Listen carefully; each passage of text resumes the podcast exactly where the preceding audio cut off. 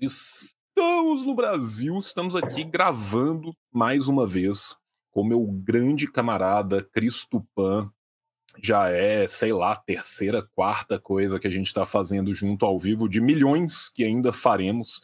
Cris é um cara da luta, Cris é uma liderança muito importante, principalmente uma das poucas lideranças indígenas verdadeiramente revolucionárias, um cara que participa com a gente aí na construção de muita coisa e que encarrega e, e carrega um, uma pica do tamanho do mundo aí pelos povos guaranis. E, Cris, porra, cara, você sabe, né, bicho? Nós, mais do que camaradas, já nos tornamos amigos, já nos tornando irmão. Fico feliz para um caralho de estar aqui com você de novo, né, velho? E dessa vez foi foda, né? Porque a gente queria ter feito isso, né, no mês passado ainda. E aí rolou Covid, rolou cirurgia, rolou furacão é uma coisa. Os, os roteiristas de, de, da série Brasil estão cada vez mais loucos na distopia, né, cara? Até furacão rolou nesse meio de caminho aí. Mas agora, finalmente, a gente conseguiu estar tá aqui junto para a gente poder falar, né? Da última vez que a gente esteve junto, se eu não me engano, fui eu, você e o Ivo, né? A gente estava ali falando do, do marco temporal, que foi uma puta luta continuada. Né? E infelizmente de lá para cá, né, a, tragédia só aumenta, o massacre diuturno só aumenta. Né? Então, assim, queria te trazer aqui exatamente para dar voz, para dar vez, para você falar, né? atualizar um pouco a galera que não acompanha tão de perto né, o que vem acontecendo aí com nossos povos originários, né? para você poder falar aqui, a gente poder discutir, trazer a baila. Né? Vou trazer umas perguntas no final também. Pessoal do, do YouTube, lá do Clube dos Canais, já tinha deixado algumas perguntas bem diversas para a gente responder. Eu vou deixar mais para o final, porque a nossa conversa de hoje aqui é muito séria e muito importante. Cris, para quem não te conhece, se apresente, conte um pouco das milhões de coisas que você faz, né? E pode começar a meter o pau aí que nós vamos conversando e conversando com os jovens que estão aqui com a gente vendo essa live. Nosso bagulho é fazer revolução. Foi martelo e com o copo na mão. Vermelha é nossa bandeira e o nosso coração. João, prazer inenarrável mais uma vez estar aqui com, contigo e com quem nos assistirá, camaradas, as camaradas, companheiros. A gente marcou isso há um tempo já e fomos aí, como você disse, o roteirista está cheirado, né? O roteirista brasileiro ali, né? O cara tá, tá, tá, tá pego, né? Bem pego. A ideia sempre da gente aqui é bater um papo franco, um papo reto, né? Com relação às questões indígenas. E vamos continuar nesse ritmo. É, Para quem está vendo aí pela primeira vez, eu sou o Cristo Pan, sou vice-cacique da aldeia Pirarupá, fica em Palhoça, Santa Catarina. O apresento ali, junto com outros companheiros do programa Observatório indigenista, que o João já teve conosco ali, um dos programas de maiores audiências que a gente já teve, falando de tudo, especialmente sobre também a questão indígena na China, até isso a gente tratou, então foi muito bacana.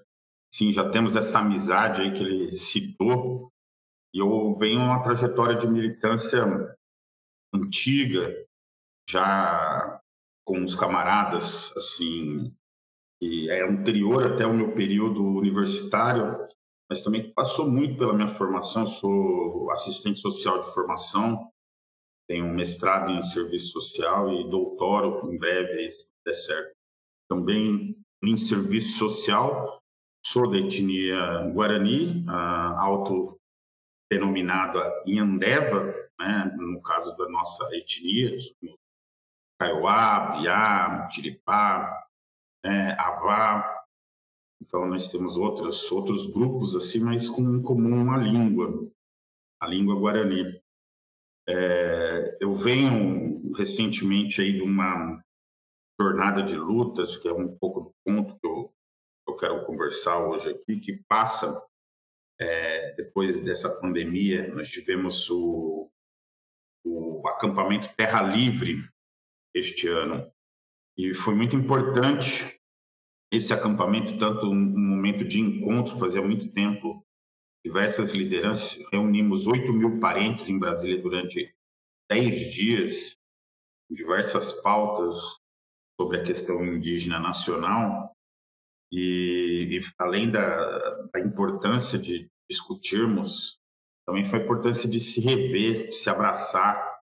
É, eu acho que não só nós povos indígenas, mas também o povo brasileiro tem essa essa cultura de do, do toque, né, do, de se abraçar, de se ver, de se tocar. Então isso foi bem bem importante para a gente esse momento e nós tivemos ali dez dias de muita, de muita alegria, mas também de, de muita combatividade. Fizemos ali uma agenda importante de marchas, inclusive junto aos povos do campo e da cidade, né, povos indígenas do campo e da cidade. Tivemos a oportunidade de dialogar com o Parlamento Europeu, com algumas autoridades do Ministério Público Federal, fazer a nossa denúncia contra a PEC 215, contra o marco temporal, que são as, as lutas atuais que, que estamos envolvidos, e também é, fazermos o debate eleitoral. Alguns aqui devem ter acompanhado que no ATL teve a presença do ex-presidente Lula, e esse foi um momento ali que o Lula já esteve em outros ATLs, mas foi um momento meio catártico. Assim. Não foi um, um debate que teve com ele, na realidade, ele pouco falou, mas ele ouviu bastante. E, e nesse momento se configurou alguns compromissos, pelo menos pré-eleitorais, com o movimento indígena, que fez até com que parte do movimento indígena é, é, assumisse né, a candidatura de Lula e outra parte, inclusive, se desentendesse com o próprio discurso e a presença do ex-presidente Lula durante o ATL. É, mas nem assim não foi nada muito muito grave, mas o que ficou evidente é que o movimento indígena ele teve a percepção, um amadurecimento no longo do, do, dos últimos seis anos, considerando o golpe contra a Dilma, e de uma de um subiu o sarrafo, né? aumentou a percepção política, a qualidade das intervenções, das lideranças, as cobranças, né? As, a, a, a forma de, de de mobilização dos povos indígenas está diferente, está mais jovem, inclusive. É, eu que sou jovem há mais tempo que alguns jovens assistirão e estão assistindo aí, é, percebi que há uma, uma energia muito nova, é, forte, e também que não. E é uma, e é uma energia de pessoas que, que estão não apenas agora com a vida exclusiva na aldeia, mas também uma vida universitária, estão estudando, e fez com que o próprio movimento tomasse para si algumas questões e responsabilidades que eu que acompanho o ATL pelo menos há 10 anos, antes não via. É, ali também, durante, durante esse ATL, para além das lutas, é um pouco do, do, momento que eu quero conversar com o João aqui, então a gente falar de eleições, né?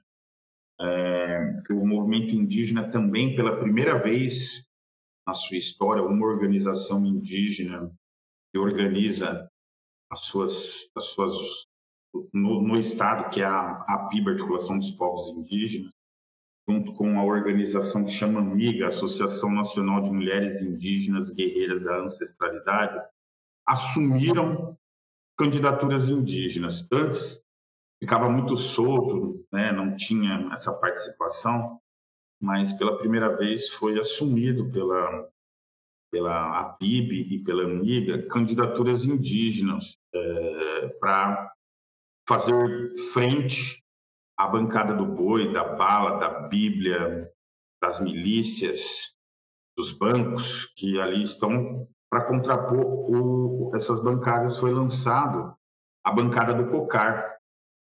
E isso deu ali um, um, um aporte novo para o movimento, principalmente porque as candidaturas vão ser é, é, amplificadas pelas essas organizações, são candidaturas de mulheres indígenas, de mulheres indígenas de esquerda, né, em partidos de esquerda. O, o, movimento indígena ele é muito grande, né? nós estamos presentes em mais de 400 municípios, somos 300 e quatro povos, falamos 270 poucas línguas, é, estamos presentes no, no, na totalidade do Brasil e, e, temos uma pluralidade, obviamente, de, de, de formação política e muitos alguns muitos de alguns parentes, inclusive, são parentes que, que são filiados a partidos de direita, partidos inimigos e,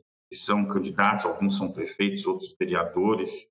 Inclusive temos agora ontem, para ser bem exato, parentes se reunindo ali para fortalecer arrendamento de terra indígena, é, enquanto os parentes Guarani, Kaiowá, mais uma vez aí sofrendo um ataque, perdão, Guarani e Andeba, tiveram o Alex, agora que foi assassinado ali em Japorã, é, ao buscar lenha, numa região que está conflagrada já há muito tempo, mas que agora está sob intenso ataque de seguranças armados, com apoio da polícia militar para pressionar aqueles parentes a arrendarem as suas terras. Alguns parentes aí se é, aproximaram desse governo nefasto, tanto no tocante à mineração, como na questão do arrendamento de terras, e isso enche a gente de tristeza e ódio também, né? É, como não é possível, né? A gente é uma família muito grande, a família indígena, e igual qualquer família grande sempre tem uns, né, um, uns lixos, né, um, uns otários, para dizer assim, bem assim, sempre tem um, um, um babaca uma babaca ali que, que, que aparece nessas famílias grandes, né? Então, temos essa questão eleitoral aí para a gente introduzir o debate, tem uma questão da mineração em terras indígenas, temos a questão do arrendamento de terra e temos essa, essa coisa aí que eu, até, João, me interessa muito, até para quem mandar pergunta, essas, essas questões que nos colocaram agora numa, numa falsa dualidade, mas ao mesmo tempo é muito, muito vigorosa que a gente tenha a questão da eleição em outubro. Então, a gente tem dois projetos, temos né, duas, duas, duas posições antagônicas que estão à frente, mas, ao mesmo tempo, nós temos outros projetos de, de, de, de pessoas comprometidas também com o Brasil.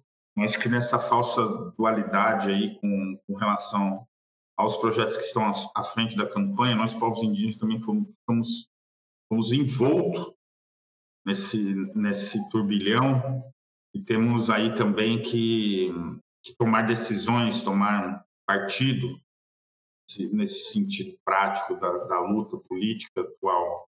Então, sim, o fato de a gente estar lançando até a candidatura de mulheres, privilegiando essas candidaturas há muitas outras. Depois eu quero falar o nome delas todas aqui, porque eu conheço elas pessoalmente há muitos anos, com pessoas aí combativas.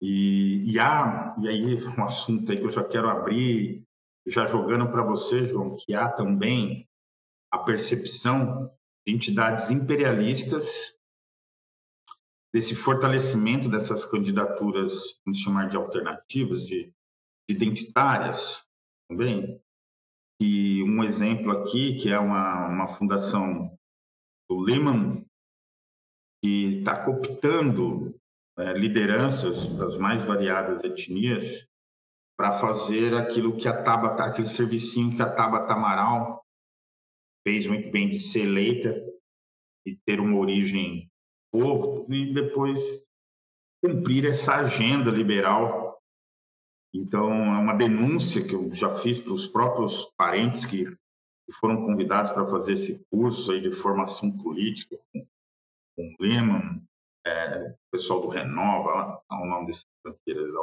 deles aí, mas que foram também, estão sendo tenteadas, né? Estão é, numa perspectiva ali de, dessas organizações de cooptá-las e trazê-las para o seu lado, né? Então, nós temos um cenário muito complexo e ainda no meio de tudo isso, agora no mês que daqui dois meses ainda temos que enfrentar um julgamento definitivo que pode mudar a história e avançar o massacre dos povos indígenas, que é o julgamento do marco temporal. No primeiro bloco, assim, João, resumido, eu tenho para dizer é isso. Cris, te, te agradeço demais pela fala, a fala candente, né? Abriu muito bem aqui para nós o, o debate. É, você que está vendo isso agora no YouTube, tá? É, você está vendo o que foi gravado na, na quarta-feira, você que está conosco ao vivo na Twitch ou no Facebook, você está vendo né, a gravação ao vivo. Se quiser deixar depois sua pergunta, sua contribuição, você fica à vontade aí. Primeira coisa que eu quero é, deixar, cara, é a carta da Tiguaçu, né, do, da Grande Assembleia Guarani Caiová, né, sobre o, o, assassinato cruel do, do Alex, Alex Recarte Vasque Lopes. Né? Vou deixar o link para quem está no chat poder saber melhor do que, que aconteceu. Né? E vou deixar esse link depois na descrição do vídeo também. É, foi mais um caso, né? são centenas de casos, milhares de casos e milhões de casos, quando a gente vai aumentando a questão da temporalidade, né, de uma perseguição que vem acontecendo desde de um momento em que os brancos chegaram na, na América do Sul, né, e nas Américas em geral, não só aqui. É, num segundo momento também, para além de deixar essa carta para todos vocês, né, e estender toda a nossa solidariedade ao povo Guarani Caiová, né? O povo Guarani Caiová, que, que, que, que já está, infelizmente, muito acostumado, como todos os nossos povos originários, a sofrer uma perseguição indômita e continuada.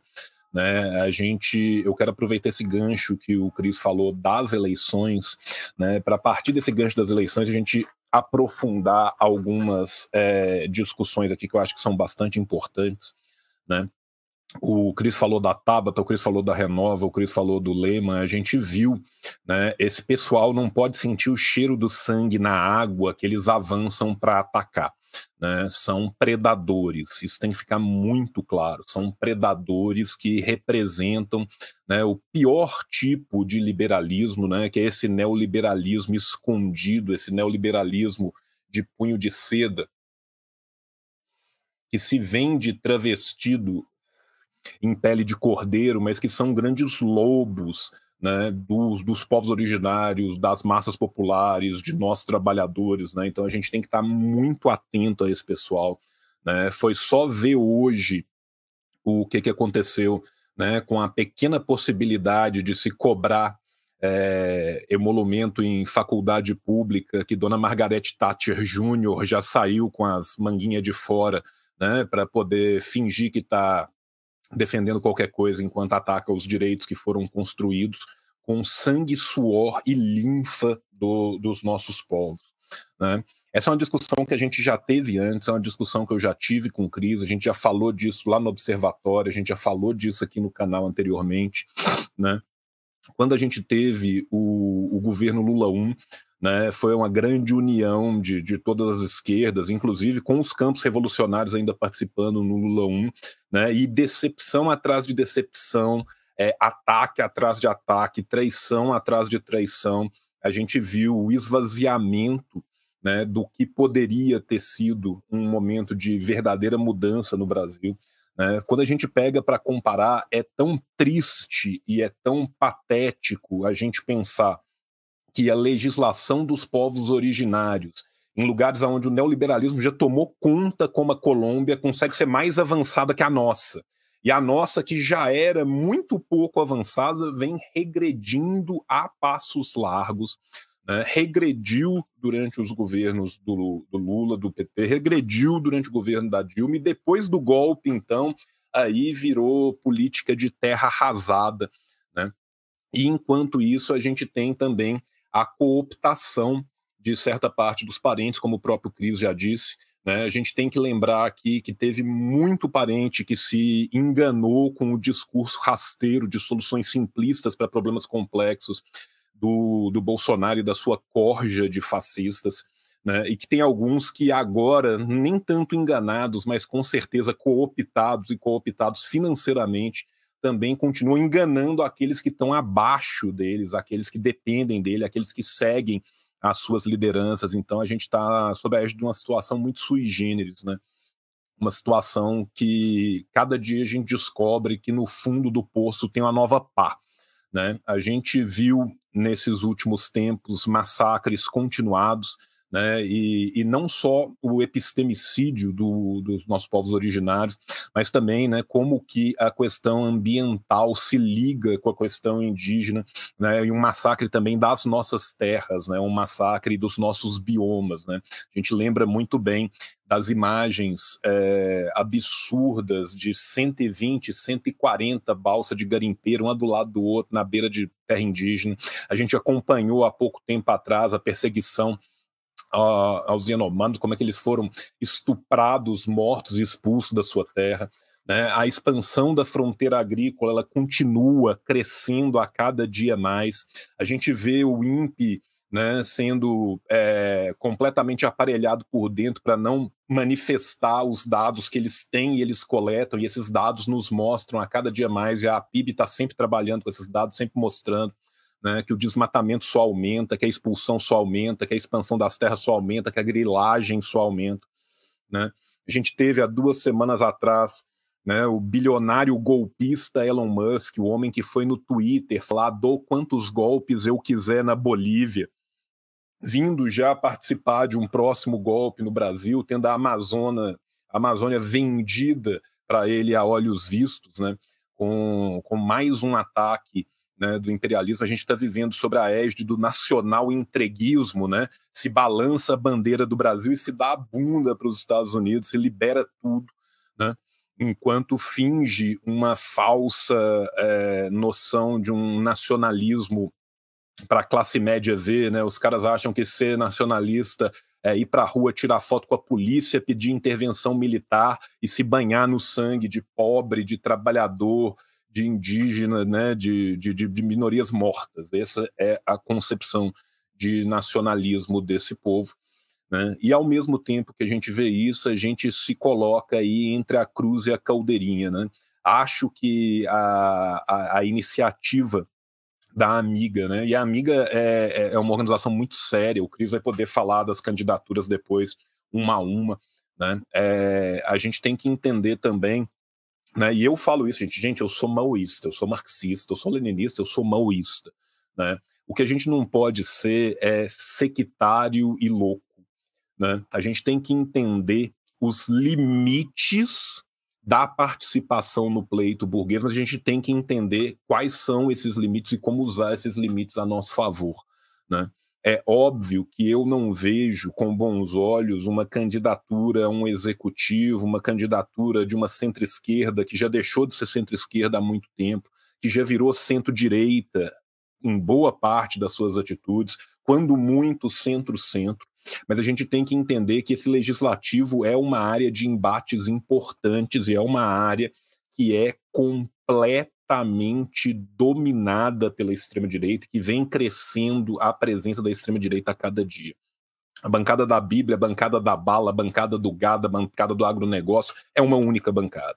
E eles trabalham junto para operacionalizar a destruição de todo é, aquilo que sobrou e que ainda não foi destruído dos nossos povos originários. Né? A gente vê um cara como, por exemplo, Ciro Gomes, né, que de, de, onde a gente não espera nada, é de lá que não sai porra nenhuma, né, mas falando abertamente, sem o menor constrangimento, a cara nem pega fogo, não, nada de mineração em terra indígena, né? Então, assim, o Cris puxou também a questão da mineração. A gente sabe que esses marcos, né, vão ser todos atacados, né? E a única diferença que a gente vai ter é quando eles serão atacados e que de, de que forma eles serão atacados. Né? A nossa única solução é, é a luta. Não existe solução fora da luta, mas ainda assim, né, é, no caso de, de, de forças do legislativo, eu acredito sim que essa participação pode ser muito benemérita, inclusive para aumentar e alavancar a consciência social. Quando Lenin fala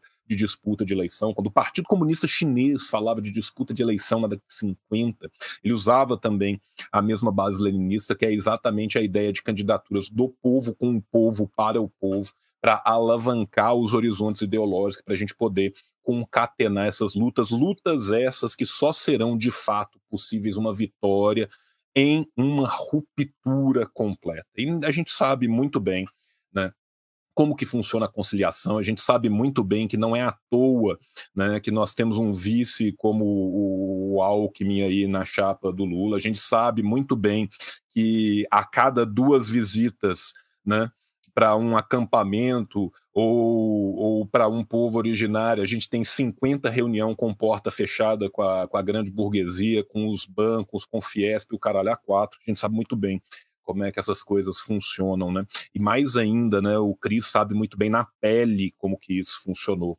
né? Porque de, de, de promessas vãs, né, o inferno tá cheio. Enfim, né? É, eu não vou apoiar aqui de forma nenhuma. É, vocês sabem disso, gente. Eu não voto no Lula, eu não apoio a candidatura do Lula. Eu acho que vai ser ainda mais conciliador. Eu venho falando isso o tempo todo. Mas eu acho assim: quem vai é, votar nesse pleito, na questão do legislativo, se quiser dar um voto né, nessas pessoas que vão de fato tentar esse combate na menor das condições que tem, que é dentro do pleito burguês, que a gente sabe muito bem né, que as instituições são feitas para manter o status quo no poder, mas que é preciso de luta e essa luta tem que ser constante em todos os lugares, só vai é, conseguir uma ruptura a partir da, de uma ruptura de fato institucional e total. De qualquer forma, eu queria abrir aqui fazendo né, é, essas pequenas é, considerações aqui com o Cris para a gente poder ir, ir, avançando. Né? E uma outra coisa que o Cris trouxe à baila também, que é importantíssimo da gente lembrar, gente, que é o marco. O marco temporal é uma luta que é uma luta de vida ou morte. Né? Vamos lembrar aqui que quando aconteceu a, a primeira né, grande parte dessa luta lá em Brasília, foi mais de um mês seguido tá? de todos os povos originários na rua, de combates, né? que ninguém via em lugar nenhum, porque a mídia optou por se silenciar enquanto isso acontecia. A gente sabe que isso vai ser ainda pior na, na próxima vez. Então, não existe solução fora da luta, é só dentro da luta que a gente tem como solucionar as coisas de verdade. Mas, né, a gente tem que entender também que muitas vezes as condições do jogo nos são dadas, né? Então eu acho que essas candidaturas, quando são candidaturas combativas que vêm do povo para o povo, existe uma boa possibilidade de avançar esse horizonte, né? De forma que a gente tem que, que entender. Né, como se dá esse avanço. Então, eu vou voltar a palavra para você, Cris, para você fazer suas ponderações, apresentar né, o pessoal da Amiga que vai estar tá aí, que você quiser falar também desses outros tópicos, falar da mineração, falar da luta pelo marco, né, falar de tudo isso aí, a casa é toda sua, a palavra é toda sua, meu irmão. Obrigado, João. Sempre porra, de conciso e papo reto mesmo que você traz as suas elaborações nesse sentido, até aproveitando que você falou do camarada Lenin, o processo eleitoral, mesmo é, na pior democracia é pior do que é, é, melhor do que em qualquer ditadura, né? Não pode ser exercitado. E esse processo eleitoral eu me enxergo ele é, do ponto de vista ainda da democracia burguesa. Eu penso que ele pode e deve, se a candidatura, se as candidaturas são comprometidas com terra, trabalho, teto, né, comida, ela tem um limite da educação política, que, não, que, que deve ser totalmente estruturado qualquer é, candidatura importante que realmente não queira ser mais um parlamentar proto-burguês, é, isso pode, pode justamente ser é, desse processo de cooptação que eu denunciei ali é, acontecer, é justamente a educação política que é possível. Já foi maior, né? Hoje a eleição se resume a 45 dias de propaganda paga na, na, nas redes sociais, propaganda na televisão e na, na rádio, na TV das candidaturas majoritárias, poucos minutos ou segundos para as candidaturas realmente de parlamento, né, no nível federal ou é, é, no nível estadual, que é onde está o, o município, aliás, o estado, a, a cidade, né, e, isso, isso não é muito educativo. Eu sou do tempo, eu acho que o João um pouquinho mais jovem do que eu, mas eu sou do tempo que eu fazia campanha. Eu me lembro até mandar um, uma coisa que a gente não pôde fazer ainda, João, mas fazer aqui um, uma saudação para um camarada que se foi recentemente, que é o Amadeu Felipe. O Amadeu Felipe foi um camarada da guerrilha de Caparaó, era um sargento, junto com outros militares ali, com Pistola, e com o apoio de Cuba, fizeram o primeiro enfrentamento, a primeira tentativa de enfrentamento de guerrilha contra a ditadura militar, e ele fez a passagem dele é, recentemente, e eu, eu fui com, com ele, é o coordenador da campanha do Amadeu Felipe, PCB, a prefeito de Londrina, isso 2006, é, 2006 não, 2005, 2004 por aí, e era aquela coisa de acordar quatro horas da manhã e em feiras livres e na porta das fábricas de café que tem muito lá em Londrina, nas portas das pequenas indústrias do bar, dos bairros industriais que é, tem lá em Londrina e de falar com o povo na feira, de olhar assim, do, né, de, de ter essa, essa exposição e eu vejo que as campanhas atualmente estão focadas até nessa trama digital algorítmica dominada aí pelo, pelos imperialistas digitais e que e que é, o, é, o, é justamente uma preocupação que eu tenho dessa dessa coisa que das eleições sempre funcionou um processo pedagógico de educação do povo também apresentar ao povo que não é uma vitória eleitoral na urna a única coisa que importa é, que a gente tem essa, essa questão de um pouco do, do futebol né de estar em time que ganha de escolher o, o candidato que tem a possibilidade de ganhar, botar em vitorioso e, esquecemos um pouco desse processo. Então, me lembro muito bem dessa campanha, que era uma campanha educativa, ela não tinha como escopo final a vitória eleitoral. Então, é, nesse sentido, das candidaturas indígenas, algumas delas eu sei que estão comprometidas é, com essa, essa parte da eleição que é dessa parte educativa, pedagógica, de denunciar as coisas e os problemas que afligem o povo e anunciar as, necess... as necessárias mudanças que precisam ser operadas. E você já disse isso com uma, uma capacidade de síntese assim, para falar diretamente com o povo, que é de ruptura. Então, eu, eu, não, eu não posso também ser leviano e dizer assim, não, e aí todas as candidaturas indígenas têm essa perspectiva. Nós, nós temos alguns dados com relação às eleições passadas é, de, de indígenas que foram candidatos e na eleição federal passada a maioria saíram por partidos da ordem, partidos golpistas, partidos de direita. Nessa eleição, obviamente, a gente não tem os dados ainda, mas pelo menos as organizações que nas eleições anteriores tinham colocado como pressuposto mínimo assim, vamos apoiar todas as candidaturas, sem olhar partido. ao perceberem é, a, a, partir do governo Bolsonaro e até de alguns indígenas, assim, no âmbito do que foi a última eleição que foi municipal, ao perceberem que isso foi uma grandíssima furada, então resolveram direcionar, falou assim, não, não, vamos focar aqui na, nas organizações que têm um compromisso com o povo.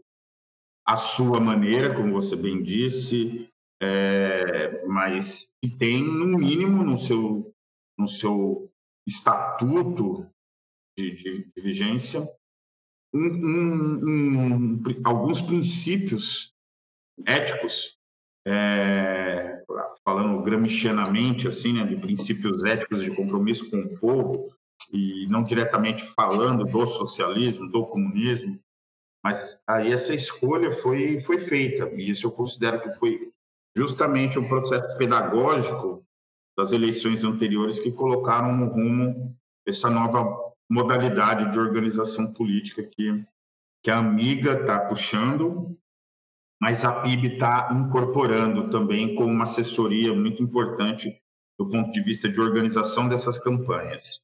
E aí, aí a, a, as candidaturas propriamente dita dos povos indígenas é, estão centralizadas na continuidade do mandato da, da Joênia Pichana.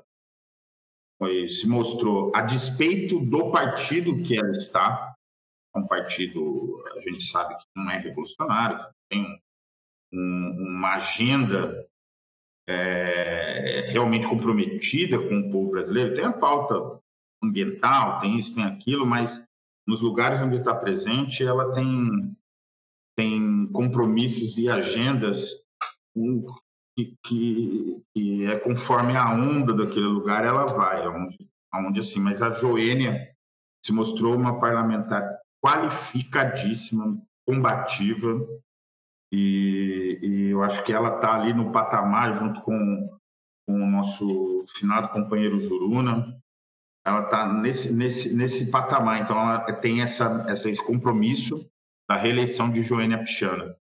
E, ao mesmo tempo, tem um compromisso com outras mulheres, esse também é um diferencial, que são as candidaturas das mulheres.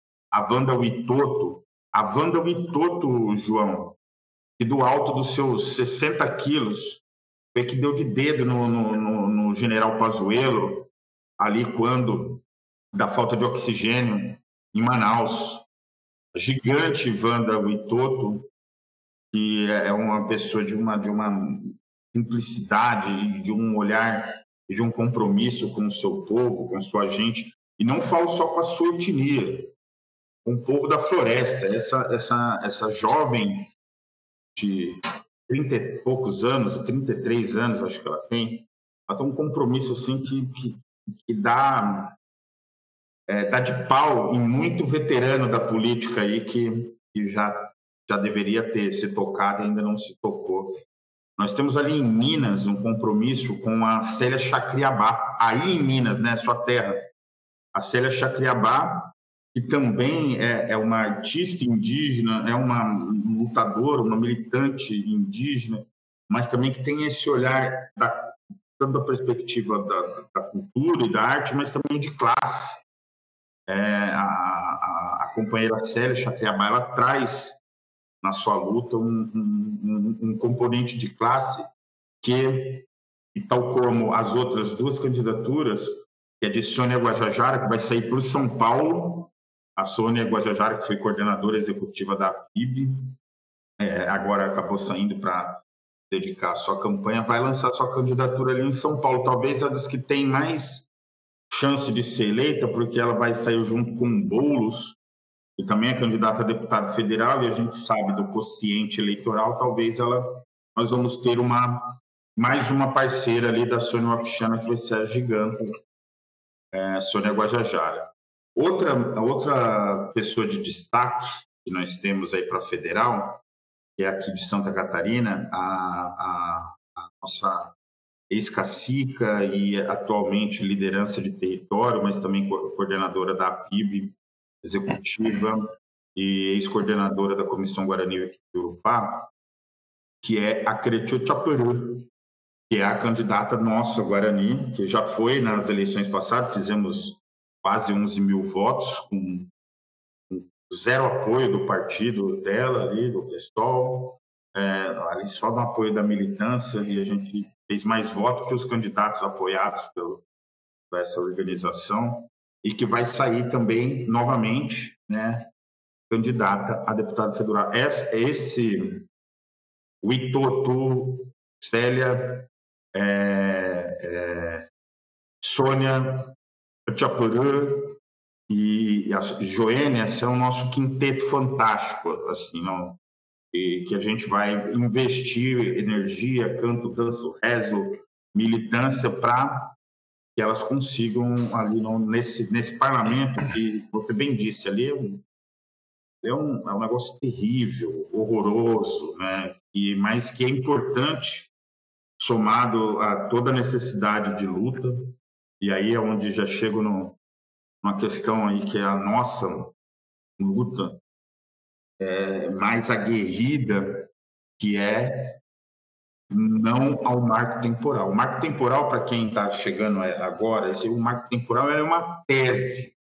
Quer dizer, para quem é do mundo acadêmico, nós sabemos que uma tese é altamente complexa, né? Nós precisamos ter o estado da arte, ter um, um objeto definido, objetivos, ter uma redação é, portentosa, tudo. Então, eu não costumo chamar essa tese do marco temporal de tese. Eu chamo de trabalho de conclusão de final de disciplina, João. É isso que é, não uma tese. Mas é vendida como tal que traz o julgamento da raposa do Serra do Sol, que, que foi decidido que ali seriam consideradas as áreas que estão ocupadas a partir de 1988, mas que era aplicado somente à raposa Serra do Sol. O latifúndio tenta vender e conseguiu emplacar no STF a, a, esse trabalho de, de, conclusão de disciplina, essa curada chamada de tese, que esse marco temporal deve ser aplicado a todas as outras terras. Ou seja, se não houvesse ocupação tradicional de terras indígenas é, pós-88, ali não poderia configurar como terra indígena. E quem foram os agentes de provocação do judiciário?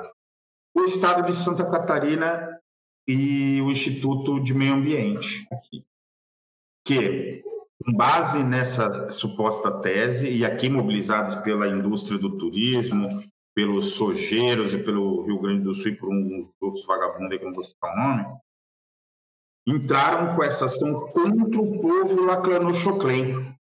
O povo Laclanochoclen, que é aqui do estado de Santa Catarina, um povo de recente contato, inclusive, que guerreou contra o império, guerreou contra a ditadura e que a, a, é, é aqui um povo que tem apenas cento e poucos anos de contato. O Estado tenta fazer vigorar essa decisão tomada única e exclusivamente para a terra é, é, Raposa Serra do Sol, que se aplique aqui no estado de Santa Catarina, para retirar direitos à demarcação de terra. Mas a, a, a, o impacto disso é que ela tem essa, uma vez que se isso passa no STF, esse aqui, essa situação de Santa Catarina se expande como uma decisão do STF, se aplica a todas as outras terras indígenas. Então, haverão desmar... desdemarcações de terra. E isso é um dos mais graves. E as terras, por exemplo, a terra aonde eu estou aqui fazendo a retomada desde 1992, que é essa retomada, não seria considerada terra indígena. Nós seríamos expulsos desse lugar sendo que a terra, redigida nos primeiros documentos do Cabeça de Vaca, é, quando chega aqui no litoral de Santa Catarina, na praia de Naufragado, vai registrar a terra do Maciambu, eles são aqueles chegam tudo fodido, tudo cagado, tudo doente, cheio de escorbuto, e vão ser tratados aqui na aldeia onde eu vivo. Vão se alimentar, vão ser curados, e depois vão nos escravizar e nos assassinar, como como recompensa por, por a gente ter cuidado desses, desses canalhas. Como diria Ailton Krenak, e se a gente tivesse afogado esse indivíduo na praia, hein? Eu até sonho ver uma, uma, uma, uma ficção histórica nesse sentido. Como estaria a sociedade se, em vez de cuidar e tratar e, e desses, desses elementos, a gente tivesse afogado eles? Seria fantástica essa ficção. Pois bem, é, essa ficção histórica. Nós temos essa situação do marco temporal. E o agravante, uma vez que está em final de feira esse governo, está na, na xepa da xepa, né? A gente viu essa semana aí que foi lançado o Plano de Nação. Que barbaridade, viu, João? Espero que você faça um programa aí com alguns companheiros ou companheiras aí debater aquela coisa. E para mim é, é, assim, olha, nós somos golpistas e nós temos plano. Esse é o nosso plano de 2035. E ali tem a questão da mineração, que você lembrou aí do, do Ciro, que e, pô, o, cara, o cara realmente foi, foi um desastre com relação a esse comentário das terras indígenas, não só eles, outros elementos que falaram também. Mas a, mineração em terras indígenas, hoje, ela, ela hoje não, ela vem desde o tempo. A gente sabe que a, os únicos autorizados a minerar em terra indígena pelo Congresso Nacional é a família do Romero Jucá que quem é Romero Jucá, né? Quem é Romero Jucá? O cara que, que vai lá dizer que um, o golpe está com o exército, com tudo ali, com todo mundo, está todo mundo junto. O Romero Jucá, ele é o, a família dele é a única que tem autorização de mineração em terra indígena que ele vai alçar no tempo da ditadura, quando ele, inclusive, foi presidente da FUNAI. O que eles estão tentando, desde lá, só ampliou a mineração em terras indígenas e se internacionalizou com grandes empresas ali comprando minério. Eles, eles terceirizam o trabalho sujo para os garimpeiros, mas são grandes empresas do Canadá, da Alemanha, do, da Inglaterra, dos Estados Unidos, do Japão, que compram minérios e madeiras, não só porque com minério também tem o, o subtráfico, que é o das madeiras é, de lei, que saem dessa região e que esses países, inclusive o Canadá e Papel Sum, outros tentam e, e assediam lideranças indígenas para que a mineração dê continuidade. Assediam com promessa tanto de valores ou como é, a gente bem viu no caso de Yanomami, com a violência.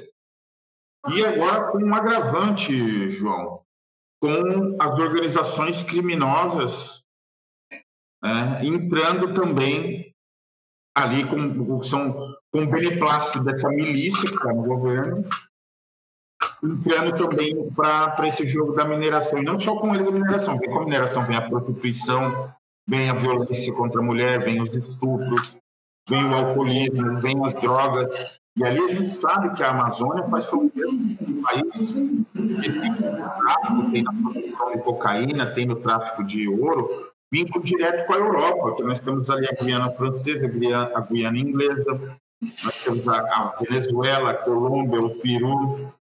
Então, nós temos ali todo um amálgama é, da criminalidade em vigor. Então, isso, isso é, é, é, é, de uma tristeza do nosso roteirista, né? Ali, ali ele ali ele está realmente fazendo um, um estrago né? nessas essa sinopse aí da, da vida real. E agora, por último, João, acho que é importante a gente falar que tem dois lugares que mais matam lideranças indígenas no mundo e que passam por eleições, né? Tem as eleições agora domingo da Colômbia. E ali tem o roteirinho do golpe também, pessoal. E a, a liderança, uma mulher preta, que é a vice-candidata é, ali, a vice-presidenta, junto com Pietro, candidato a presidente, é, tem grandes chances de, de, de, ganhar as eleições, né?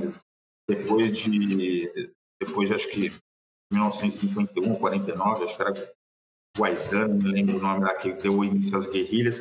A primeira chance real da esquerda chegar ali na, na Colômbia, e a Colômbia é um país extremamente violento com os povos indígenas. Ganha do Brasil em violência mas também em uma falsa proteção, mas em legislação protetiva, como você bem disse.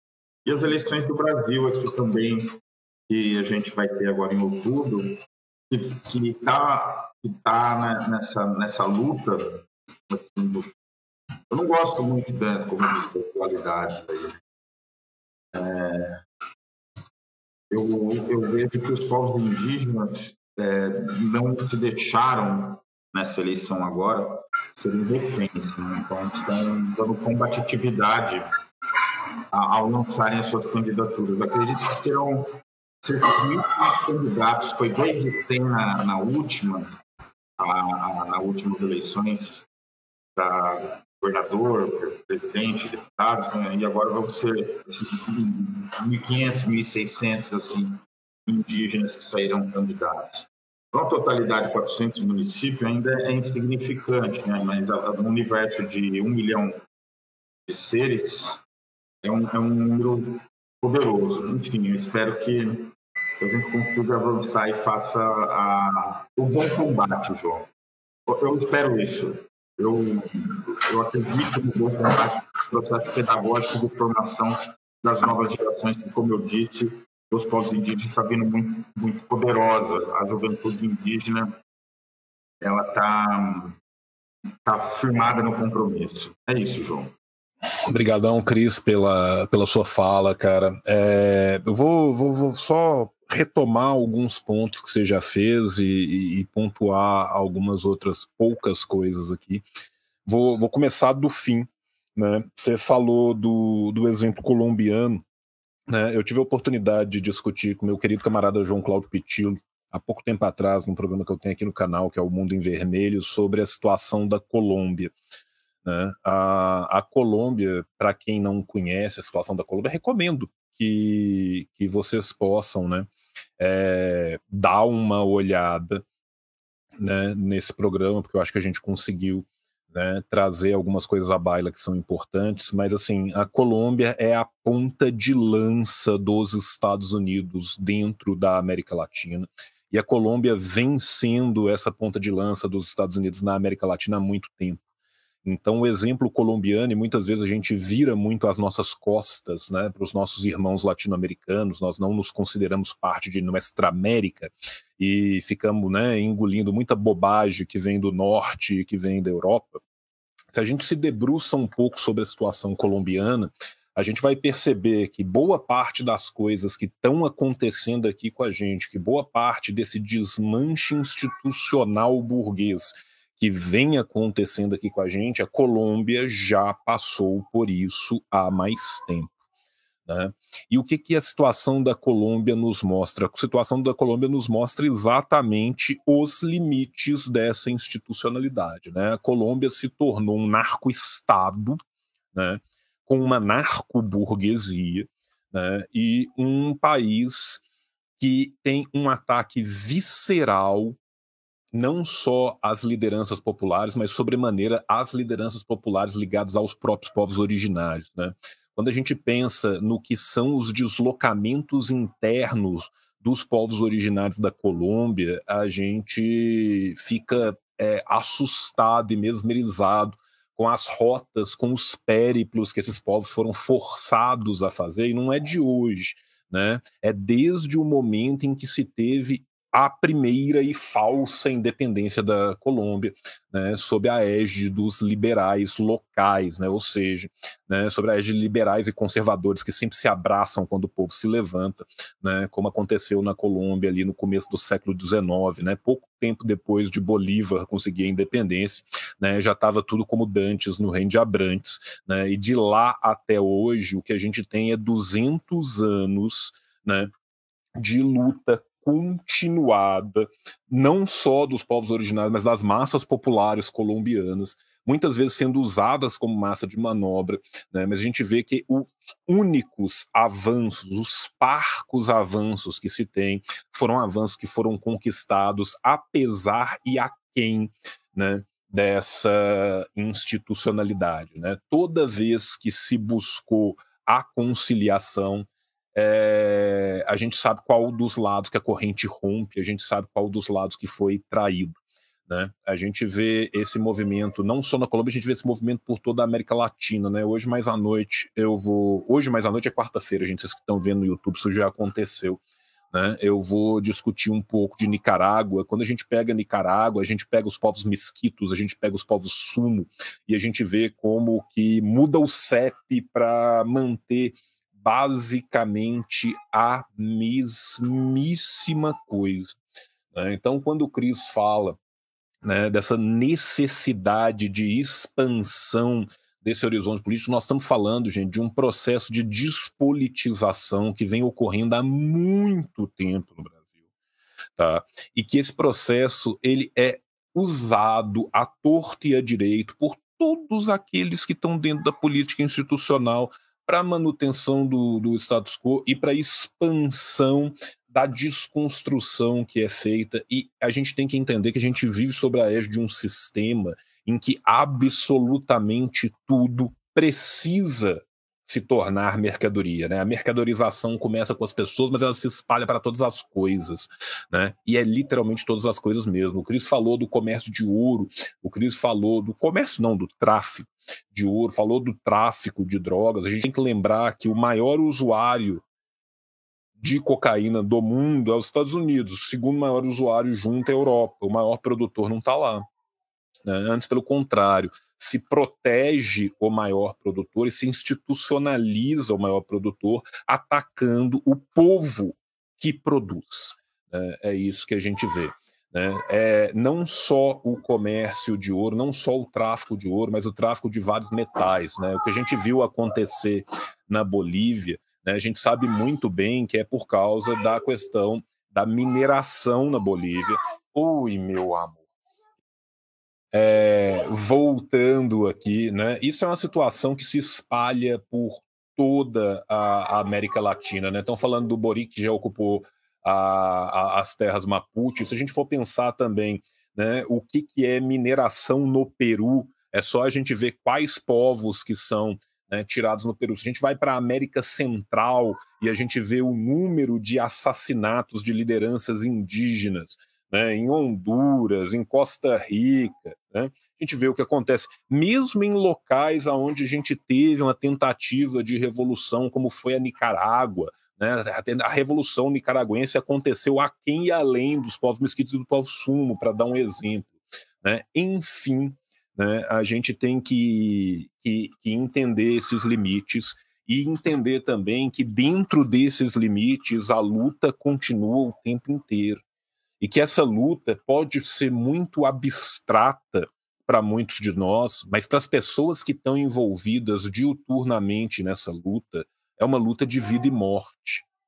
Quando vocês veem na televisão uma notícia, a aldeia tal foi atacada, às vezes é só uma aldeia lá longe que você não conhece, né? Mas aí, quando a gente pega as pessoas que estão envolvidas, essas pessoas tudo se conhecem, as pessoas têm nome, têm sobrenome, têm uma história de vida.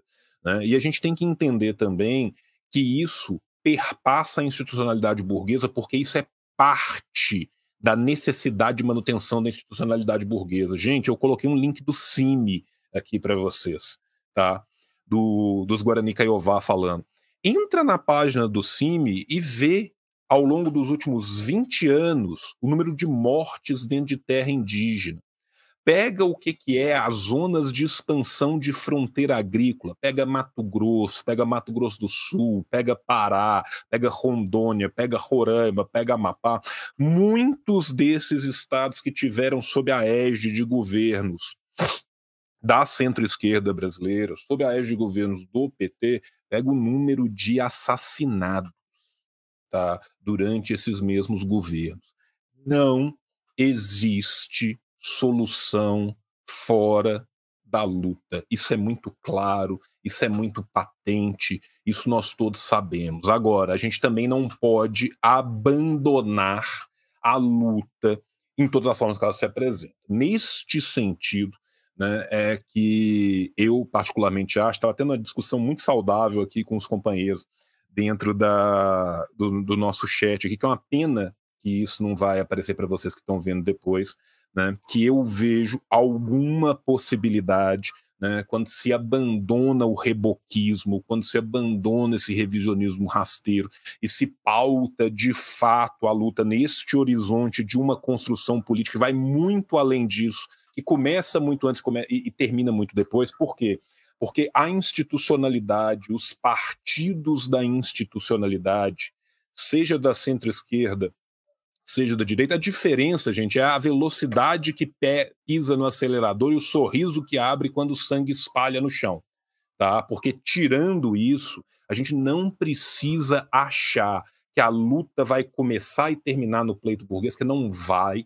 Tá? Nossas, nossas necessidades, nossa esperança, nossa, é, nosso futuro, o que a gente espera do mundo, não cabe nessas urnas, não cabem nessas urnas mas às vezes também passa por esse grito, passa por essa educação política. E nesse sentido, né, que eu acho que é muito importante tudo isso que o Cris está trazendo aqui, porque, gente, ainda assim é o mínimo do mínimo, tá? Ninguém acha que isso aí vai é, resolver problema nenhum, mas a gente precisa, às vezes, de ser ouvido, a gente precisa de chegar nos lugares. O que a gente está fazendo aqui hoje muito, para muitos de vocês pode ser uma coisa que está chovendo no molhado. Mas tem muita gente que vai ouvir isso, que vai falar assim: porra, eu não sabia que isso estava acontecendo. Porra, eu não tinha dimensão que estava acontecendo no nível que isso está acontecendo. Né? Então, assim, é, acho que é muito importante né, a gente trazer à baila essas discussões e principalmente dar voz, dar vez para essas discussões né, para a gente poder ter a possibilidade de aumentar a capilaridade dessas discussões, porque a maioria esmagadora das pessoas não tem ideia que isso está acontecendo. E não tem ideia que isso está acontecendo por quê? Porque a gente tem que entender que nós não controlamos esses aparatos ideológicos, esses aparatos ideológicos são feitos precisamente para coibir o espalhamento da barbárie que é cometida dia sim e dia também. Né? Essa é, é, é uma luta que é uma luta continuada, que é uma luta que começa quando se nasce, termina quando se morre, né? e que não para em nem um momento. Né? Então a gente tem que entender né, da necessidade de usar toda e qualquer ferramenta possível para expandir isso aqui. Então, assim, peço que vocês que estão vendo isso, né, acompanhem o CRIS, acompanhem o Observatório Indigenista, procurem lá, entre lá no cime.org, começa a ler os relatórios, entra lá na PIP, começa a ler os relatórios, por mais é, que muitas vezes boa parte dessas instituições tem vários limites, boa parte dela está cooptada por uma ligação onguista que é muito liberal às vezes, a gente tem muitos camaradas de luta, gente que dedica a vida, o sangue, suor e a linfa, pessoas que, quando vão ter uma ocupação na região, são os primeiros a estar presente para ajudar. O movimento do sem terra, o movimento do sem teto, a liga, todo mundo. Muitas vezes esses são os nossos camaradas que estão lá, são os primeiros a entrar e os últimos a sair. Por quê? Porque eles estão acostumados com essa luta perene, uma luta que não é reconhecida, uma luta que não é falada. Né? Então, assim, Fico muito feliz de estar tá tendo essa oportunidade aqui com o Cris e espero também que a gente possa usar essa, essa possibilidade para catapultar essas vozes e para chegar em mais lugares. É óbvio, gente, que não vai ser por meio de uma live na internet que nós vamos conseguir nisso, né? Mas a gente tem que entender que isso aqui também faz parte, que as coisas também faz parte, que esse trabalho de construção ele é multiforme, ele é variado, ele é multifacetado, ele tem que perpassar, né? É, tudo isso, tá? Então, assim, queria aproveitar essa fala do Cris para isso. Quero é, levantar uma bola que o Cris já colocou aqui mais para frente, né? da necessidade peremptória que a gente tem como sociedade de barrar a mudança do marco. Né? A questão do marco é uma questão sine qua non. E se a questão do marco for, é, vai ser igual um castelo de, de, de carta, vai cair tudo. E a gente tem que pensar ainda que dentro da institucionalidade burguesa, nós estamos num momento onde existe uma possibilidade real né, que o governo fascista, protofascista do, do, do, do Bolsonaro e da sua corja esteja pronto de terminar. Não se sabe se ele vai conseguir continuar ou não. E nesse sentido, se já era uma política de terra arrasada antes, tá? Isso vai ser ainda mais forte nesse final, tá? Tudo tudo que puser passar, a boiada, como diz o Salles, como abraçou o Moro, né, como votaram a favor Tebet e todos esses do centro da institucionalidade, eles vão fazer de tudo, tudo, para passar absolutamente tudo que puder para garantir que esses espaços todos sejam alocados ao capital porque a sanha do capital pelo lucro ela desconhece limites.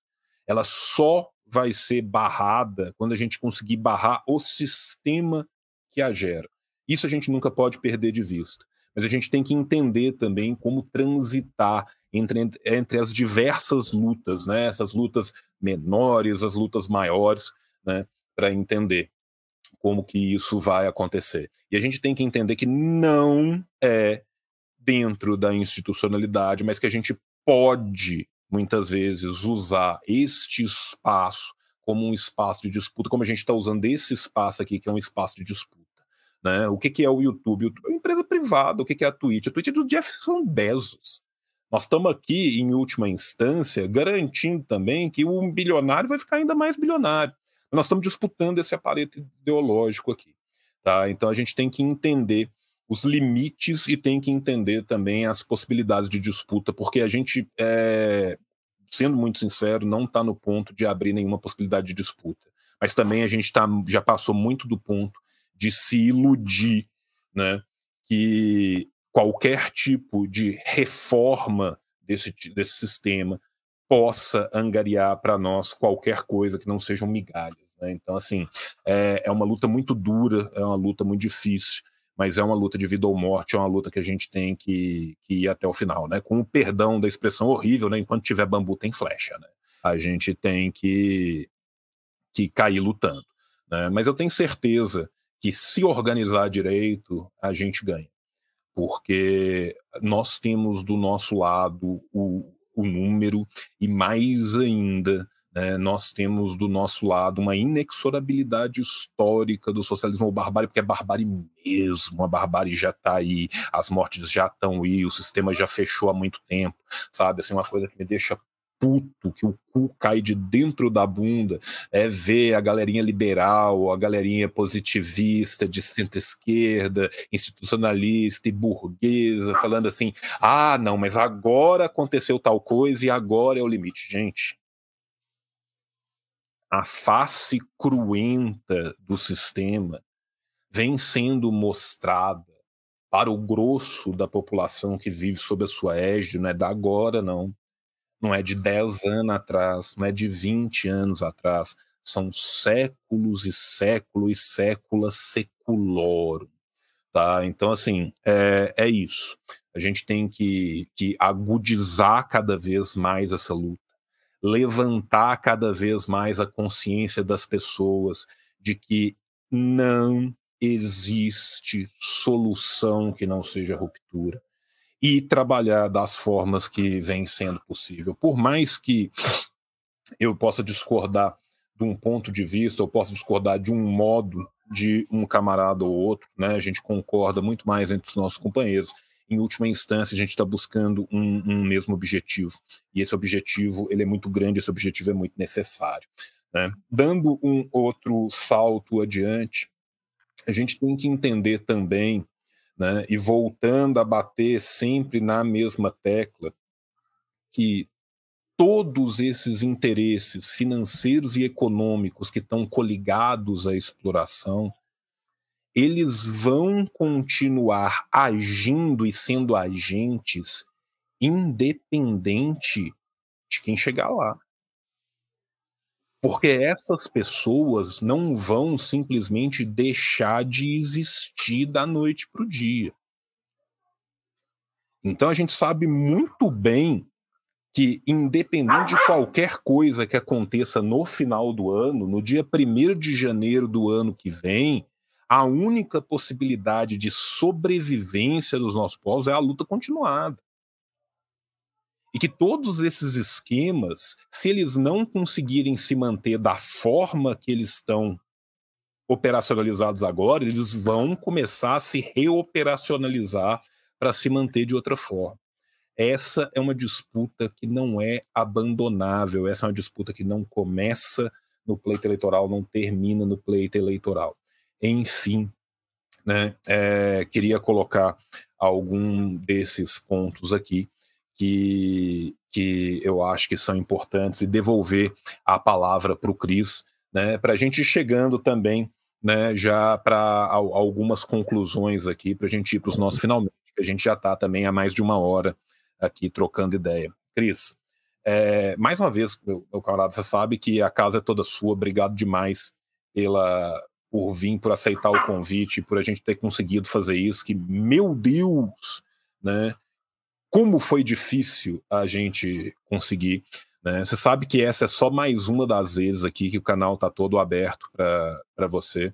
Né? E aí queria também que você aproveitasse né, é, essa última fala, e você tem todo o tempo do mundo para fazer essa última fala, eu não quero te apressar não, eu só quero que a gente avance nesse diálogo aí, né, para você também aproveitar e falar de novo com as pessoas, né, aonde que elas podem te ver, falar do observatório, falar né, de onde que você também tá, tá disponível, porque tem muita gente que vai chegar aqui nesse vídeo, vai ver você pela primeira vez, vai conhecer essas lutas pela primeira vez e vai querer né, conhecer melhor. Então, vou voltar a palavra para você, meu camarada, e a mesa é toda sua.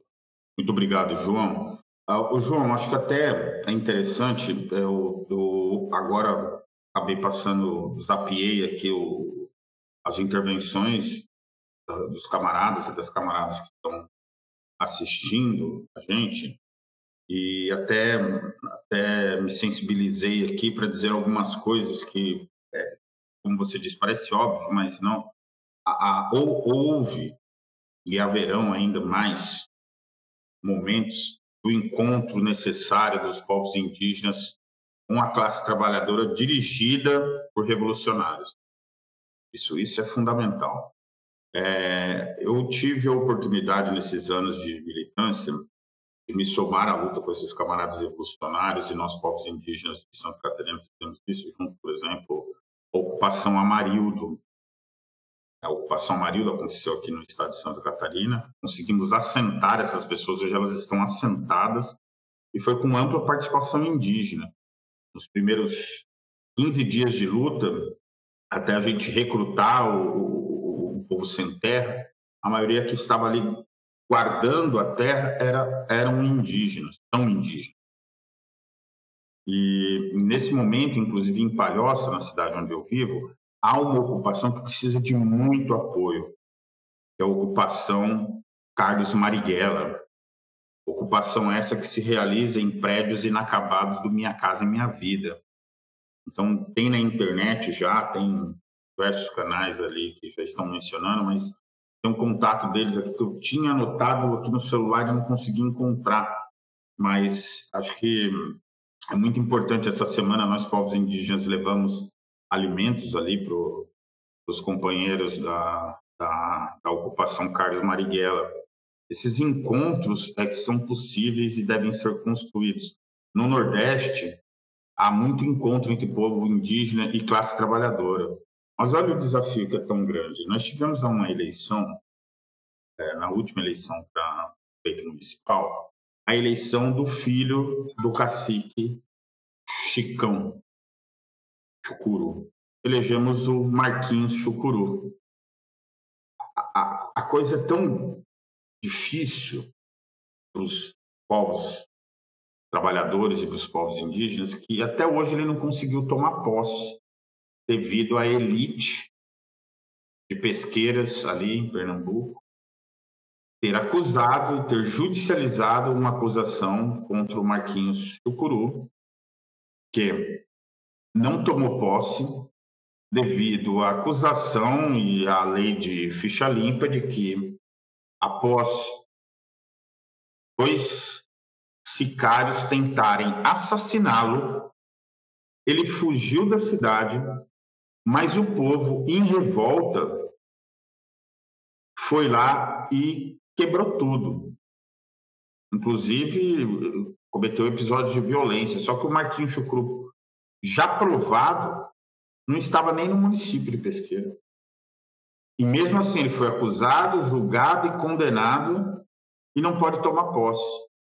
Então, esse, esse, espaço da disputa eleitoral ele é significativo, porque ele também ele, ele, ele desvela aquilo que é o Estado burguês. A gente não deve esquecer do ponto de vista da militância e da luta. E, e a gente, quando a gente faz, nós comunistas, quando fazemos lutas, nós também temos ali, num passo, a combatividade e no outro passo, a educação popular e o trabalho de base. Então, quando, após 520 anos, indígenas comprometidos com o socialismo, comprometidos com a luta de classe, que são as, pelo menos dessas cinco candidaturas, eu afirmo que quatro são, elas fazem, essas candidaturas fazem esse, esse passo da combatividade e também da educação política, mas que tem assentada a base. A PIB, a PIB, a, a ANIGA, a COIAB, a Comissão Guarani de Urupá, a APOIME, a Arpinsul, Arpinsul Sudeste, tem no mínimo 15 anos de trabalho de base. E, talvez com exceção do MST, são as que reúnem anualmente, nesses últimos 15 anos, 8 mil pessoas para passar 10 dias em Brasília. Reuniu durante a pandemia 6 mil mulheres para fazer luta. Durante o governo Temer, foi o primeiro a dar o combate, porque também foi o primeiro atacado pela, pela, pela portaria 001 e pela emenda 65. Então, então nós, povos indígenas, estamos ali nesse, nesse momento de combatividade e é preciso esse encontro nessa grande esquina de, de luz de Mercúrio quebrada, que é a revolução, que a gente está ali, mas ainda não está enxergando, a gente precisa se encontrar. E essa iniciativa, ela, ela, ela é uma via de mão dupla.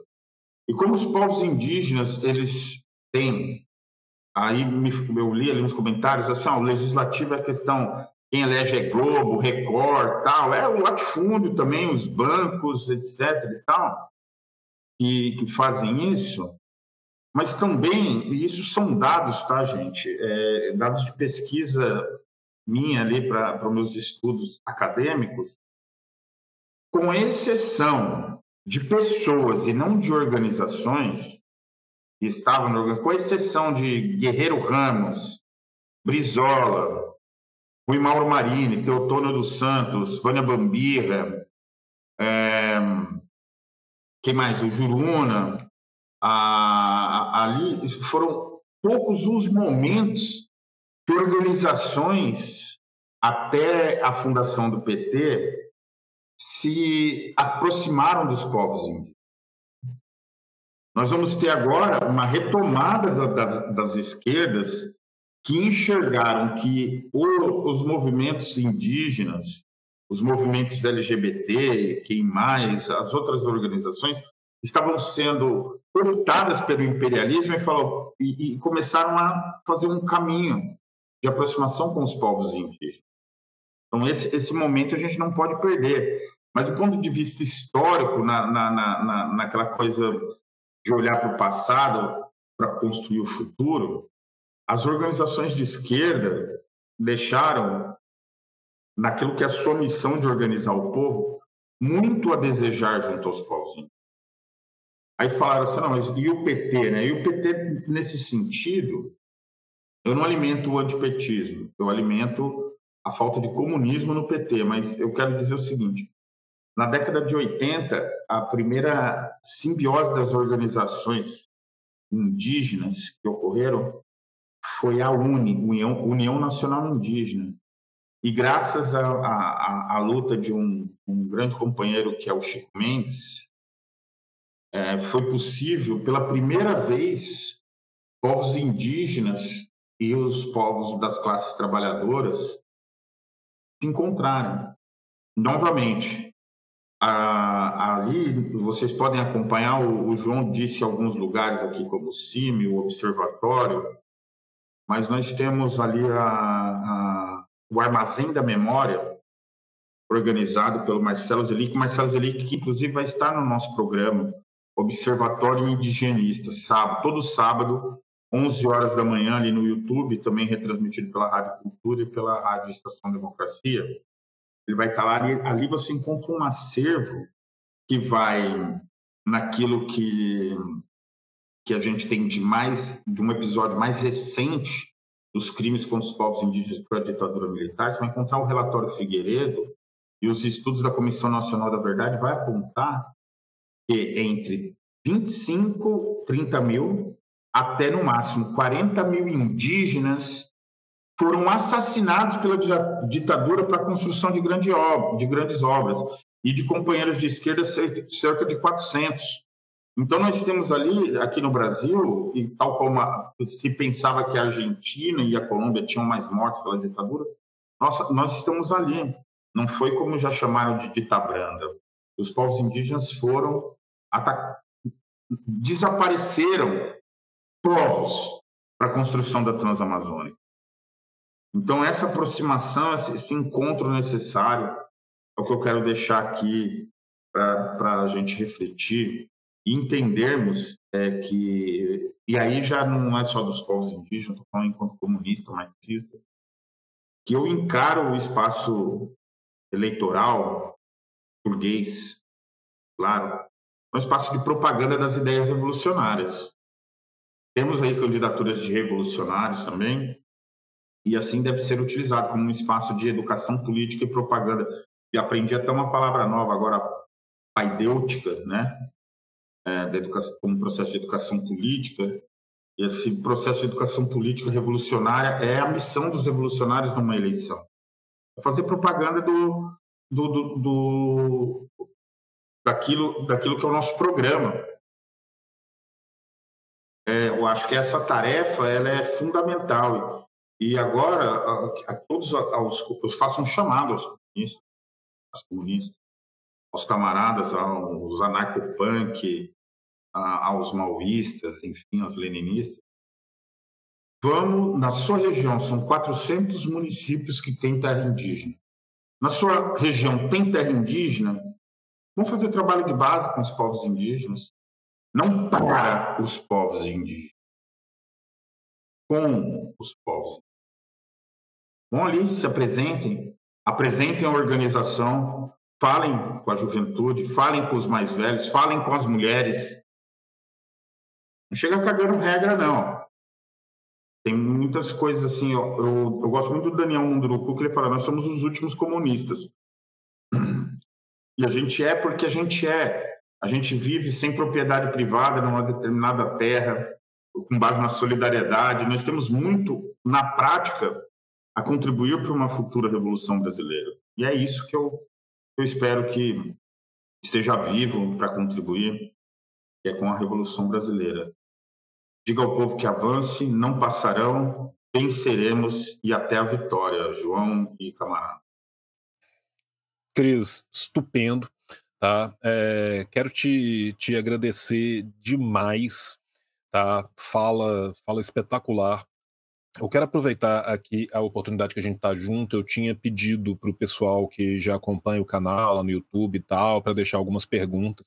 Tá? São perguntas que muitas vezes não vão ter nem muita coisa a ver aqui com a nossa discussão de hoje, mas que eu acho que seria legal se a gente pudesse dar uma pincelada rápida aqui para nós tá? É, eu vou começar a colar essas perguntas aqui tá, no chat, só para ficar mais fácil de eu poder colocar elas na tela também, tá?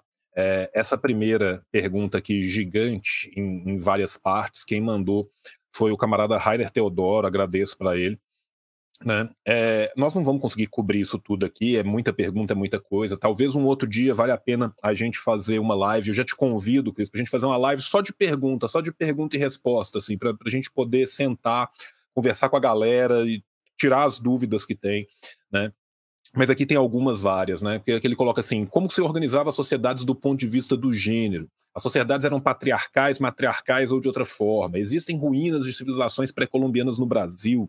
Na cultura peruana e andina, como um todo, os incas exercem uma influência muito forte ainda hoje. Por que isso não acontece no Brasil?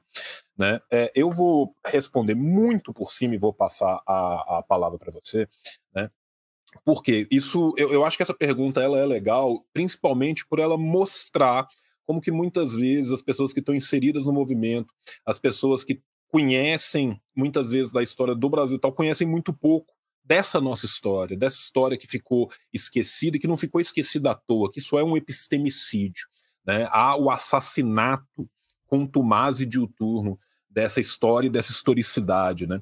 É, as sociedades a gente não pode, gente, de forma nenhuma, se a gente for pegar, né, e for baixar da terra do fogo até o, o, norte do Canadá e do Alasca, a gente vai ter as formações sociais as mais diversas, com, com a, a, a base né, de exploração dessa sociedade das formas mais diferentes, com relações de solidariedade internas as mais variadas possíveis. Tá? Então a gente não tem como virar e falar assim, como essas sociedades se organizavam do ponto de vista do gênero. São várias formas diferentes. Você tem sociedades que eram matriarcais, você tem sociedades que eram patriarcais, você tem sociedades que eram mistas, você tem sociedades, inclusive, que se organizavam de outras formas que não somente né, essa ideia mais básica que, que a gente tem dessa divisão de gênero em dois gêneros. Né? É, em relação a ruínas de civilizações pré-colombianas no Brasil, a gente tem que entender né, que o que muitas vezes é usado como termo de civilização pré-colombiana, ele carrega um, um, uma questão muito pejorativa na ideia de o que é uma civilização. Né? Muitas vezes a gente entende por civilização algo que é muito mais próximo dos moldes do que era e do que acontecia na Europa do que qualquer outra coisa. Eu não esqueço nunca, cara, de uma aula de antropologia em que alguém perguntou o que, que é o primeiro resquício de civilização. Quando que é uma civilização? É quando tem um prédio? É quando tem engenharia hidráulica? O que, que é uma civilização? E tem a resposta clássica, né? Civilização é o fêmur que se recuperou. Se você tem uma sociedade onde você tem um fêmur, você pega um osso e você acha um osso de um fêmur recuperado, ali, meu amigo, já tem civilização. Por quê? Porque o animal, quando ele machuca a patinha, quando ele machuca a perna, e ele está no meio da, da natureza, ele vira presa fácil, e o bando abandona e vai embora, e ele morre. Né? Então a civilização já começa lá atrás. O conceito de civilização ele é muito mais aberto do que isso. Ainda assim, quando a gente pensa nessa questão de ruínas de civilizações a moldes mais próximos do que a gente imagina que vão ser os astecas, os toltecas, ou, ou qualquer outro, ou os tinchoro, ou os, enfim, qualquer um que seja, também temos e temos uma arqueologia muito mais avançada nisso que muitas vezes a gente acredita, né? Se a gente vê o que que é, eu vou dar um exemplo muito clássico e muito básico, gente. Pega qualquer cerâmica da Europa, no meio do que a gente chama de Idade Média Europeia, e depois você pega a cerâmica marajoara e vê que é uma coisa e que é outra. Tá? Assim, para dar um exemplo básico, por cima, superficial, isso é uma coisa que dá para a gente ir muito além. E lembrando que, por mais absurda e violenta que foi a colonização espanhola, né, a gente tem que lembrar que eles não conseguiram em todos os lugares o seu intuito original, que era matar todo mundo. Né? Conseguiram em vários lugares. Em Cuba eles conseguiram, em boa parte da América Central eles conseguiram. Mas quando a gente. A gente tem que pensar, gente, que a capital do Taiwan, né, do que a gente chama de Império Incaico, enquanto Paris estava morrendo de peste negra, não tinha higiene nenhuma e estava tudo fodido, a capital do Huangsuyo tinha seis vezes mais população com colé de lixo encanada, tá? É disso que nós estamos falando. A diferença brutal que houve no desenvolvimento foi um desenvolvimento armamentista. Tá? Não é que a conquista chega porque essas pessoas eram lindos e iluminados, não. Inclusive, se você vê as palhoças que os vikings vivia no século IX, no século X, você vê o que, que é a organização dos nossos povos na América como um todo, e aí não é só na América Latina, a gente tem que lembrar dos povos da América do Norte também, né, era extremamente mais avançado. Por que, que isso não acontece no Brasil hoje? Não acontece porque o genocídio aqui atingiu píncaros que em outros lugares não foi possível atingir, e não é porque eles amavam essas pessoas, não é porque eles queriam preservar essas pessoas, né? é porque eles tiveram a necessidade de usá-los como mão de obra, porque eles não conseguiram substituição para a necessidade que eles tinham. Então, essa era a primeira coisa que eu queria falar. Vou passar a palavra para o Cris. Desculpa, Cris, eu falei que eu ia ser rápido, eu falei para caralho, cara. Então, desculpa aí. João, eu, realmente a gente precisa abrir um, um espaço. Gostei muito do programa, acho que você fez anteontem com um companheiro, é, ali que vocês reagem às notícias né, e, e comentam elas acho que um momento especial para falar das é, responder a perguntas diretamente assim seria muito bacana. É, agora essa pergunta aqui, que, que essas, essas, perguntas aqui colocaram na realidade elas, elas são altamente complexas porque eu não sou um estudioso dos outros povos. Eu conheço algumas questões, obviamente, relacionadas, mas eu não posso é, é, ser leviano, né, de, de pegar e, e, dizer assim, é uma cultura matriarcal, ou não, a cultura, são culturas indígenas, né, éramos 5 milhões de povos, um, é, 5 milhões de pessoas, e, e, mais de mil povos, né, no, no, período da invasão. Então, o que nós temos, assim, eu acho que um, estudo que vale a pena ler é, sobre essa questão, de uma maneira geral, que tem muito a ver com o tom do nosso programa aqui, que é marxista, que tem um, um, um recorte de classe, é o Estado e a família é propriedade né, de Engels. Acho que ali é, é, coloca principalmente que vai estudar os povos ioroqueses, né, os povos ioroqueses ali do noroeste de Nova York, salvo engano, e ele vai, ele vai, inclusive, junto os belgas vão se esperar no, no modelo proto-federalista que era como se organizavam os ioroqueses, e ali tinha o matriarcado, obviamente. Nós, povos guarani, nós temos a figura da, da mulher, né, com uma questão de gênero, muito bem definida, assim, e eu vou, por conta do, tempo e tudo, eu vou ser bem simples assim, na resposta. A gente sabe quem é a mãe da gente.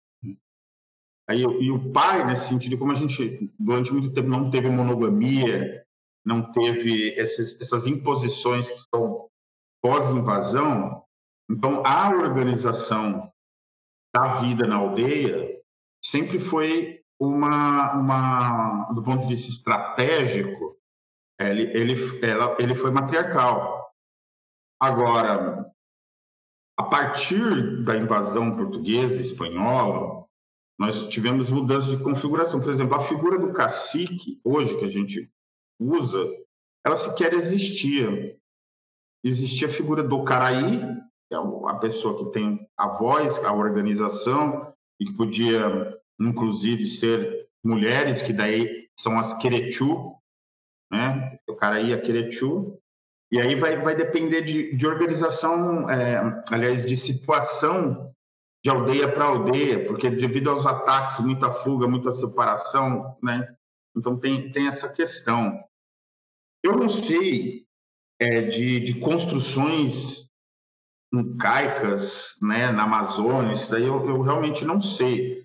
Às vezes ocorre de falarem que tem pirâmides na Amazônia, mas eu, eu, não, eu sinceramente não, não é uma área que eu estude para poder dizer. Mas agora, eu sei que houve o um encontro das civilizações guaraníticas com outros povos devido ao caminho de Piabiru que é o caminho que é do litoral que vai ligar a gente ao Peru, à Bolívia, à Argentina, ao Paraguai, é, é, e que é, não sequer eram estados-nações, mas que ali houve sim encontros e, e nós temos aí esses, esses momentos aí, o caminho que virou um caminho que, que é amplamente documentado. Então, houve um encontro arrisco dizer, é, eu, eu, recentemente li um trabalho da Rosana Conde e também vi um, uns negócios ali do Peninha, tudo, e estive representando o povo guarani durante um curto mandato devido ao golpe ali na, na Secretaria Executiva do Fórum Permanente de Povos Indígenas na ONU e conversei ali com diversos parentes e que há relatos de é, populações guarani que chegaram no Caribe e que ali, ali é, os guaicurus ali travaram guerras e, e, e, dominaram o povo taíno. Então há, há uma especulação é, sobre esse fato, mas não tem documentos, né? E eu, eu, como não é um assunto que eu domino, eu não vou aqui afirmar nada, nada nesse sentido, mas o próprio Caraí B, que é a terra do sol, né? o Caraí, do Paraã, do Deus Sol, e, e é, é, é, segundo o povo taíno que eu conheci lá em Nova York, me afirmaram isso. Mas, é, como eu disse, é, é, é, eu gostaria de, de ter mais tempo para a gente elaborar essas conversas aqui. Não, perfeito, cara. É, o livro da, da, da, Rosana, da Rosana Bond é excepcional, são dois volumes sobre o caminho de Peru, ele está disponível na, na Nova Democracia, eu até deixei aí o link no chat para quem tiver interesse em, em ver. Né? É, o rapaz estava falando ali de outras construções pré-colombianas a guisa, a nível de comparação com aquelas que seriam dos incais, né? É diferente, a gente tem que entender né, como que se dão também né, o desenvolvimento societário dos povos macro-G e de todos os outros povos que estão ali para cima. Né, e a gente vai fazer isso numa outra live. Eu só queria trazer a baila isso aqui para mostrar para as pessoas que a gente não deixou isso passar e nós vamos organizar. Eu queria aproveitar isso para fazer esse convite para o Cris, né, porque eu gosto de conviver ao vivo, que aí fica ruim de dizer não, né, fica enchendo o saco do Cris aqui. Eu sei que ele, qualquer convite que eu fizer, Cris já aceita de antemão. Né, nós temos essa confiança um com o outro. Qualquer coisa que o Cris me fala também, João, tô precisando de você. Eu falo sim, não sei nem para quê. Né? Uhum. Então, é, isso nós temos essa, essa amizade aí nossa. Nós vamos fazer uma outra live, tá? Vamos fazer em breve, vamos organizar para fazer uma live também para conversar com vocês das dúvidas que porventura vocês têm, né? Que também é importante a gente fazer esse trabalho de, de, de conscientização. Gente, quero agradecer muito a todo mundo que esteve aqui com a gente. A gente manteve 150 pessoas ao vivo aqui na Twitch o tempo todo. Tenho certeza que vamos conseguir muito mais gente ainda no YouTube, né? Quem puder, compartilhe. Quem puder, siga o Observatório. Gente, ouçam o Observatório de Higienista. É bom para um caralho, tá? É... Fica aqui meu agradecimento a todo mundo que esteve aqui, principalmente meu agradecimento ao Cris, que se dispôs e colocou aqui. Nós custamos, mas conseguimos, tá? Então é isso, jovens. É, isso é só o começo de, de muitas outras empreitadas que vem aí. Um beijo no coração de todos que ficam. Paz entre nós, guerra aos senhores, venceremos. Gênio, escreveu o Capital.